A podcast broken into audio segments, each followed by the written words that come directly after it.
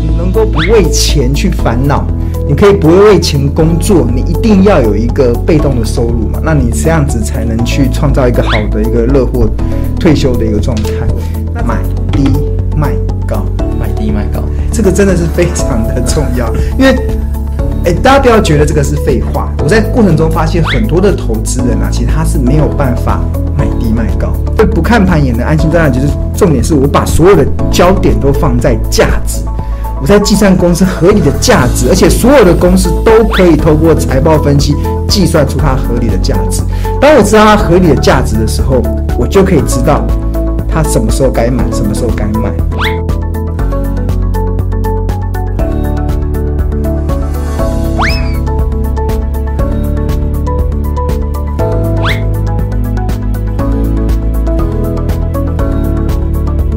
用正确的方式去看股市，而不是把股市当做赌场。嗯，其实股票真的是全世界最安全的资产。嗯，它可以创造你富贵稳中求。其实，我我我对我来讲，我很开心的一件事，是我看到越来越多的同学，他用正确的投资的方式，开始在股票市场中赚取到合理的利润，而且不会受到这种市场似是而非的论点所所。所应该说所搅扰。那最近有一些同学他有分享一些回馈嘛，那我今天也跟大家做一些分享。好，今天有个郭同学说，郭美玉同学说，谢谢孙老师，换个方式做理财，换来较佳的生活品质，对啊。真的啦，生活品质会比较好。对，每天在那边盯着盘，真的太辛苦了。就每天追着小狗跑，真的太辛苦。我们投资都是为了让生活变得更好。那如果你每天的情绪都搅扰到那个股市的行情的波动中，那你的生活品质怎么会变好呢？而且还不一定赚得到钱哦。对啊，最后他们都伤痕累累。那这边有一个同学的一个真实回馈啦，他回馈什么？他回馈说，之前呢、他有花了两三年的时间在钻研技术分析的这个呃内容。他甚至他还非常的认真的去上课，上技术分析啊，还上什么形态，有的没有了。两三年他都在花钱去上课，花时间去上课。诶，其实很好，我还蛮鼓励同学去学习的。但是。他后来发现，怎么我花了两三年的时间去上技术分析的课，然后很认真的去钻研技术分析的各种均线啊、形态啊、各种的指标啊、各种的什么东西啊，但是两三年下来，他怎么觉得他自己没有像样的获利？然后他到现在开始，因为接触到老师之后，他才发现，才知道原因的所在。原来他过去的两三年都是只是在追着小狗跑而已。就追着小狗跑，追着小狗跑真的太困难了。这这也是我过去一直在跟大家分享的一个概念，就是欧洲股股神科斯托兰尼，其实他提到投资这件事情啊，就是股价跟基本面跟企业价值的关系，就好比主人跟小狗的关系。这个拿着拐杖坐在这边的，就是欧洲股神科斯托兰尼。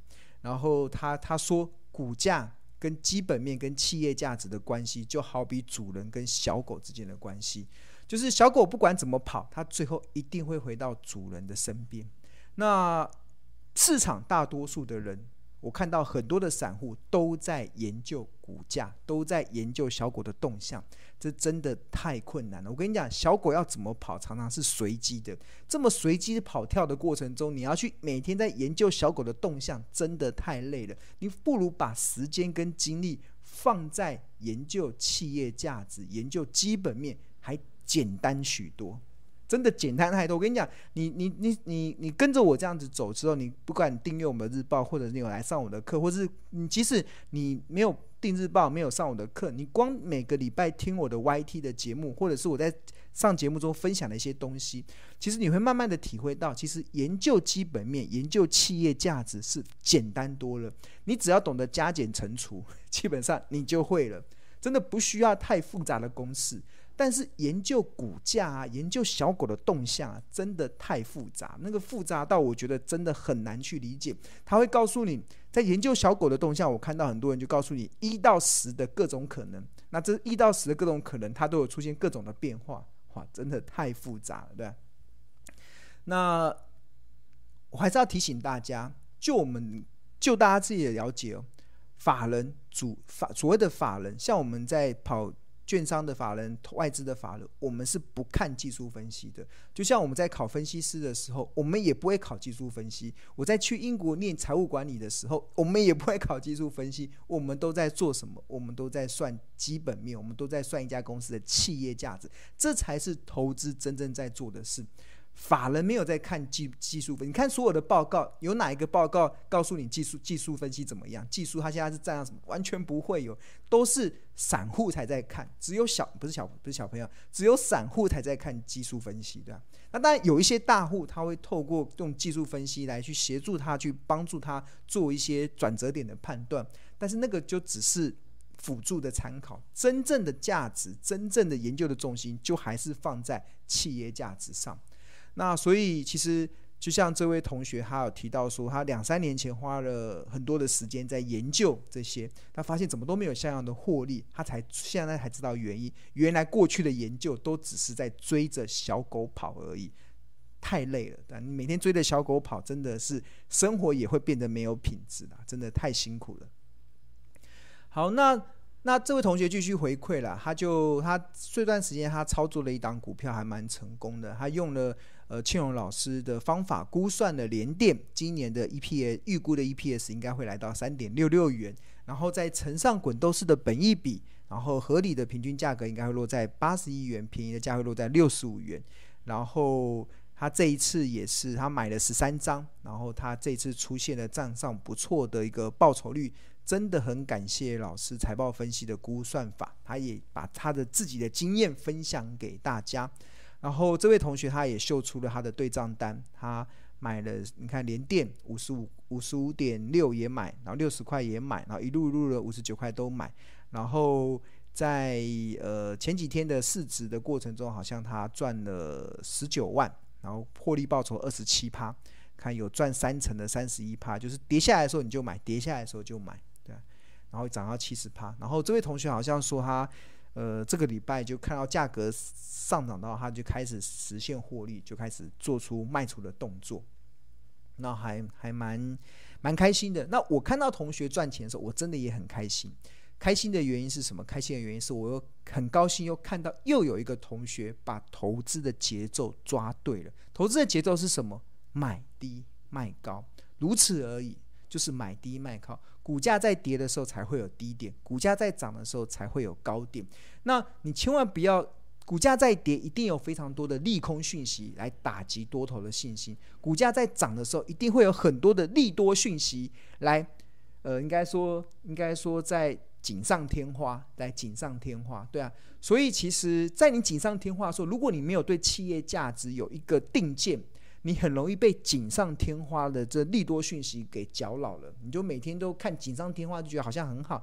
但是任何一家公司都可以透过财报分析计算出它合理的企业价值。假设一家公司合理的合理的股价是合理的切在一百块，那它便宜的价格可能在七十块，那七十跌到七十块你就敢买，然后跌到七十块的时候，一定我跟大家讲。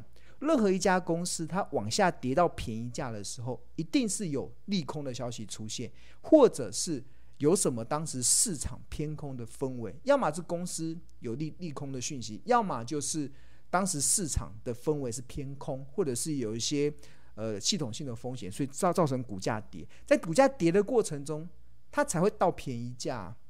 它到便宜价的时候，就像台积电一样，台积电先前财报表现不好，它才会往下跌啊，所以。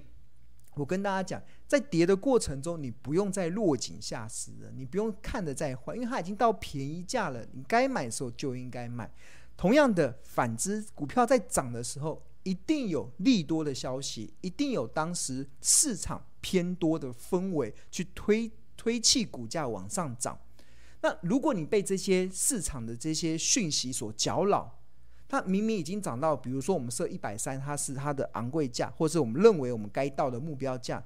那你到这个目标价，那你又看到市场有很多利多讯息，涨上来的时候一定会有利多讯息，所以你不需要再对这些利多讯息过度的解读，你就只要坚守一件事：涨到目标价我就该卖，涨到我们企业价值所计算出来合理的目标价就该卖，如此而已。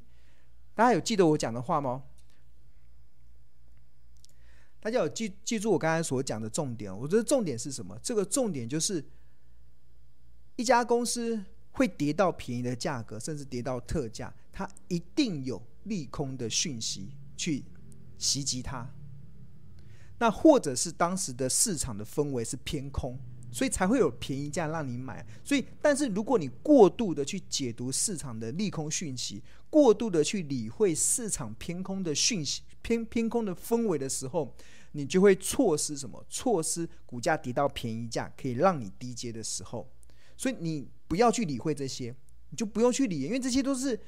影响你就只是落井下石，因为它股价已经跌了，跌下来之后你还要需要落井下石吗？不用，你只要知道企业价值的计算，它就已经到了便宜价了，它就是已经到特价了，你就进场买，你就进场承接，大不了套牢嘛。这 样继续跌怎么办？啊大不了套牢啊，对啊，反正好公司套牢了，很快又再回来了嘛，对啊，真的不用反应，对啊，真的不用太急。那相相同的啊，如果股价在涨涨涨上去的时候。它一定会有利多的讯息，市场你会看到很多利多讯息，说什么公司的订单很好，公司的营收很好，公司的获利展望很好，一定会有一堆的利多讯息去堆砌出来，或者是当时台股的氛围啊，可能已经来到万七万八，大家觉得要一路的往上冲，一定有那个偏多的氛围。那如果你对这些偏多的氛围跟这些利多的讯息过度的解读跟过度的理会，那你就会错失把股票卖在好价、卖在那个昂贵的价格的一个时机点，因为你还在锦上添花，哎，是不是还会更高？还会更高？真的不需要了，你只要设定好价格，比如说我们设定这家公司它是一百块是合理的价格，七十块是便宜价，股价跌下来的时候就买进。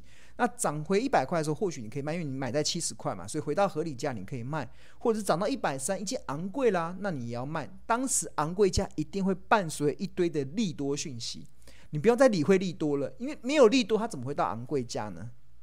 大家听懂吼？这个逻辑真的非常的重要，这个 timing 跟节奏非常重要，这个原则真的非常重要，大家一定要切记切记，千万不要对不好的讯息落井下石，也不要对。好的讯息锦上添花，在股票市场中不是这样做的。股票市场中不叫落，不需要落井下石，你需要的是雪中送炭。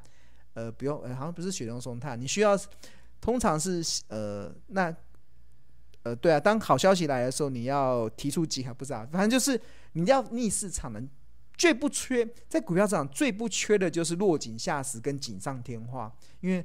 市场每天打开报章媒体，打开电视，打开网络，大家都在锦上添花，都在落井下石，都在看涨说涨，看跌说跌。这个为什么？因为大家都在追追着小狗跑。但是如果你把研究的精神放在企业价值，你就会了然于胸这个行情的波动了。好，大家都有听懂吼？这个是很重要的观点。好。那这位同学就是秀了这个对账单，我还蛮高兴同学赚这些钱，是因为，呃，对啊，就是表示有越来越多的同学到对的一个方向，然后他他也秀出他的笔记，哇，好可爱哦，对啊，他把笔记秀出来，然后这个同学很认真哦，在算哦，他就说，你看，二零二一年 Q 二的财报，然后可能，呃，一七。一七六八亿，然后乘上一加零点一三亿，然后等于一九九点六一，然后一九九点六一乘上二二点六八 percent 等于四五三点五二，然后二零二一年的 EPS 是等于四五三点五二除以一二四点二亿股等于三点六六，然后再同时给它便宜。特价便宜、平均合理、昂贵的这个本一笔的倍数，然后得出他要的目标价。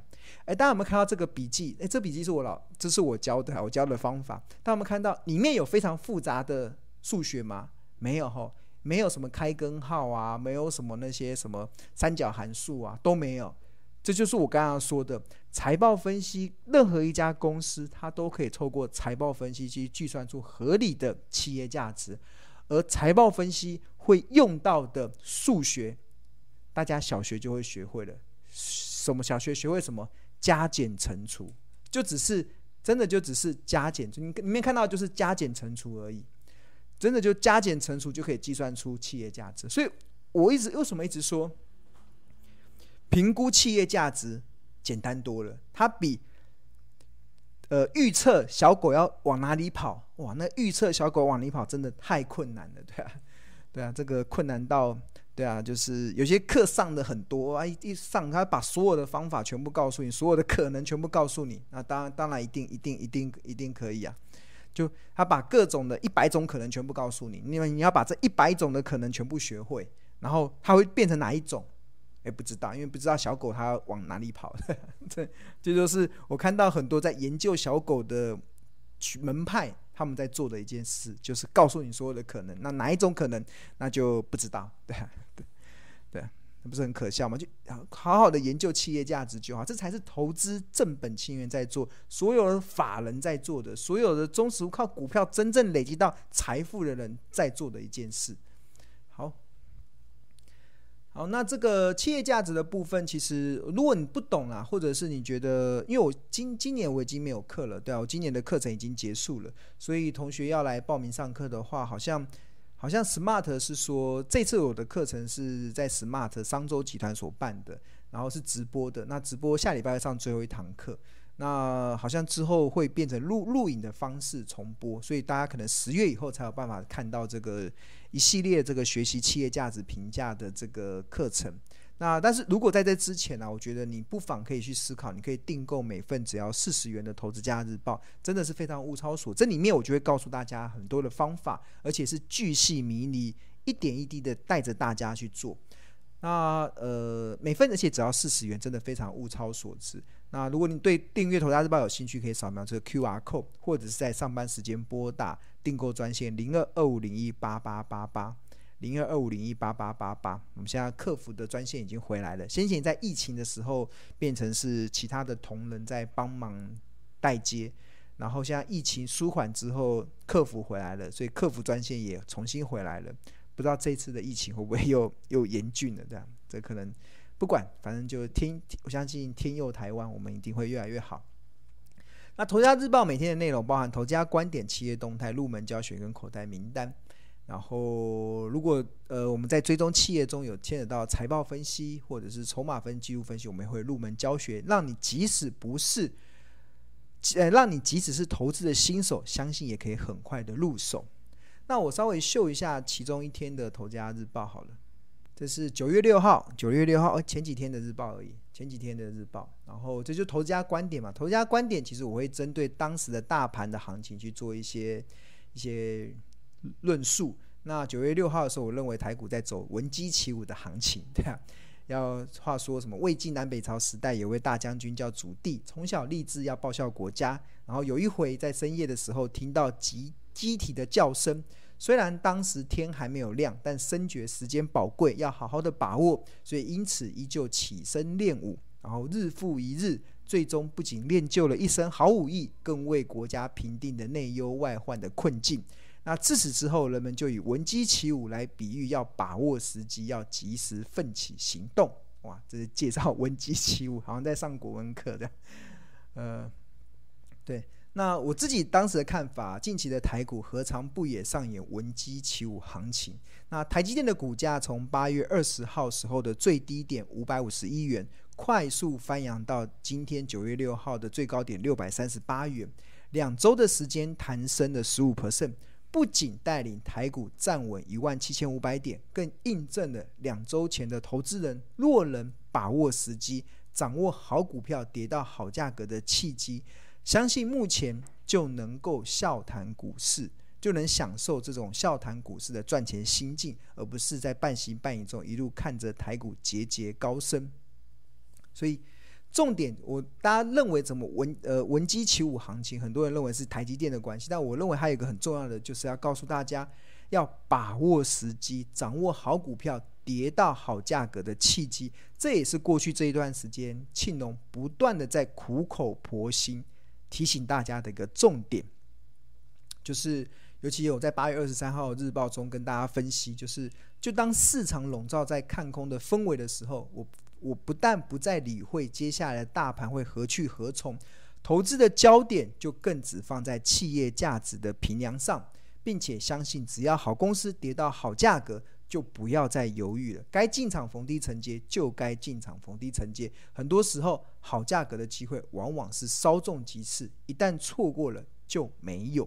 重点在企业价值哦，那在企业价值的评析上，其实我这个日报，其实我有去帮大家去做了一个进一步的分析。这个我们这天的日报，我们是写台积电二三三零的台积电，而且你了解企业价值这件事情啊，了解企业价值的平量上啊，其实有什么好处？这个好处啊，就是你不用天天看盘，而且你会在，就像我在对台积电的预估，我在今年一月份的时候就已经告诉大家它未来可能的一些走向了。那现在已经到九月了嘛？那这这一年来，这这九个月来都是循着这个方向在走的，都没有出现太大的变动。那在这一天的日报中，其实这个是六号的日报中，其实我跟大家分析，就是台积电二零二一年的 EPS 预估二十三点三元，跟二十二零二二年的 EPS 预估二十六元。其实早在早在啊今年的一月十五号的时候，一月十五号已经是八个月前以前的事了。我就已经分享了相关的论点与逻辑。当时的分析指出，就是由于台积电明确的表示，今年的营收成长目标会来到十六 percent，因此在二零二零年营收已达到一点三四兆元的基础下，可以合理推算出二零二一年的台积电的营收可以来到一点五五兆。所以，若以三十九趴的税后净利率来计算，今年台积电的税后净利应该有机会来到六千零六十二亿。那得有了最后净利除以发行股数之后，就可以得出 EPS 是二三点三七。那另外根据法人的预估，二零二二年台积电的 EPS 应该有机会来到二十六块。所以如果以二零二一年的 EPS 获利预估二十三点三元来看的话，那就整理可以整理出这一张这一张这一张的图。大家有没有看到这张图？这张图其实我们在二零。在今年年初的时候就已经整理出来了，就是我们已经算出来，这是台台积电的 EPS 跟合理股价。那台积电今年的 EPS 二三点三，在今年一月份就已经定调出来了。那台积电它合理的本益比是二十七倍，便宜的本益比是二十三倍，昂贵的本益是二十九倍。所以很简单，二十三点三乘上便宜的本益二十三倍，得出五三六，就是台积电以它今年获利便宜的股价。那二三点三乘上二十七倍，六二九，这是台积电以今年的获利合理的股价。那二三点三乘上二十九倍，本一比六七六，就可以得出台积电今年昂贵的价格。大家仔细去看，今年台积电的股价的波动，是不是就是在五三六到六七六这边去波动？之前五月份的时候，那时候台湾本土疫情大爆发的时候，台积电的股价曾经跌到了五三六以下，便宜的价了。然后先前一月份、二月份的时候，大家一路在看好台积电的时候，台积电股价曾经也涨到六七六这个价格，昂贵价。所以涨到便宜的价的时候，一定有很多利空消息；涨到昂贵价的时候，一定有一堆利多的消息，说台积电多厉害、多强啊！全世界各国都要跑来台湾来抢车用晶片啊，来拜托台积电给产能呐、啊。那为什么台积电还是继续跌？因为它已经涨到昂贵价了，涨到昂贵价自然就要往下跌啊，没有什么理由。公司不会，所以很多人看台积电跌下来的时候就说：“哎，台积电怎么了？”台积电没有怎么了，是投资人怎么了？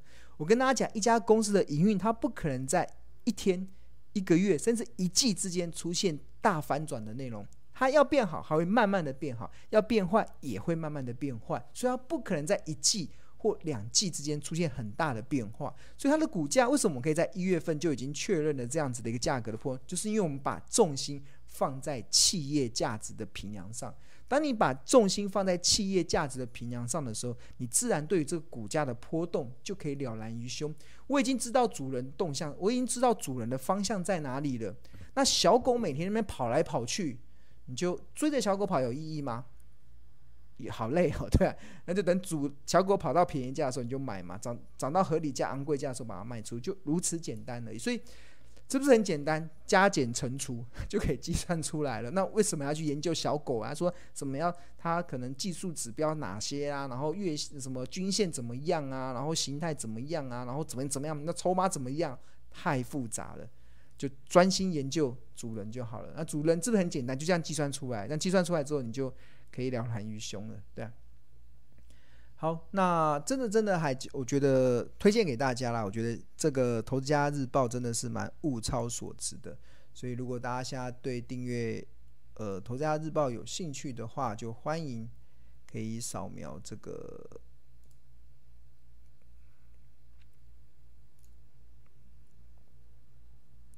扫描这个 QR code。或者是在上班时间拨打订购专线零二二五一零八八八八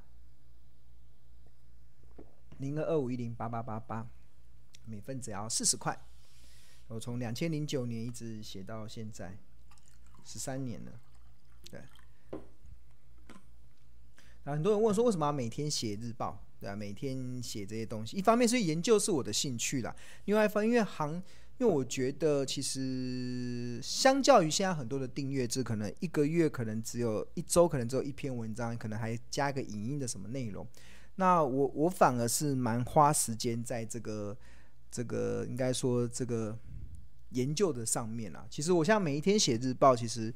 像我今我记得我礼拜一礼拜礼拜一的日报吧，还是对礼拜三礼拜三的日报，其实我是从早上哦早上从一直早上一直写到写到傍晚的时候，因为我要看很多资料嘛，我觉得而且有些时候行情的波动或许会提供我们一些观察的一些点。所以我觉得，而且我要看很多资料，所以我觉得真的还蛮物超所值的啊。其实相较于一般的订阅制，可能一周只有一篇文章或者影音观点，我们的日报真的蛮扎实的。就是我会告诉大家所有的方法，然后我觉得还蛮物超所值的，对啊。那因为这写这个是我的兴趣嘛，所以我就会一直写这些内容分享给大家。那也希望大家能够多多支持，对啊，让我们的小编能够稍微开心一下。不然，不然他会觉得怎么怎么这么少人订阅？哎，也不少了啦。就我们经营已经十几年了，有一定的客户基础。好，那希望能够越多人知道，因为越多人知道，大家才会把股市当做投资的市场，才有办法去创造出合理的一些利润报酬。那加订阅日报的话，有一些优优点啊。第一个就是你。呃，我们有专属的日日报的订户有专属的赖群。那同我大部分其实如果关于日报的一些问题，我都会在这个赖群中，如果我有看到的话，我会去不管我们的助教回复或者是我自己回复，其实都会有。那第二部分，我们现在有多了一个加值的服务。所谓的加值的服务，就是你现在订购日报，你可以去免费的回看。过去几天的日报，比如说你以前对台台积电有兴趣，但是你可能订订日报的同时，我那那几天我都没有在写台积电，那你就可以跟小编说，跟我们的助教可以进入到我们的赖群，然后跟我们的小编私讯说，诶，我想要看关日报最近跟台积电有关的报告，那我们小编就会呃 send 给你，就会丢给你。所有可以回看的服务，那这个这个是过去没有的，我觉得现在这个这个内容还蛮不错的，而且是完全免费，只要是日报的新订户，你都可以回去回看。那因为为了减少小编的 loading 啊，所以我们每一个人回看的这个篇数以五篇为主，就是你要明确，诶，你你要回看哪一天的这样子的。那这个还蛮蛮蛮不错，而且你可以现在订的，你可以回看过去五天的，那你基基本上你就可以知道我最近都在写什么。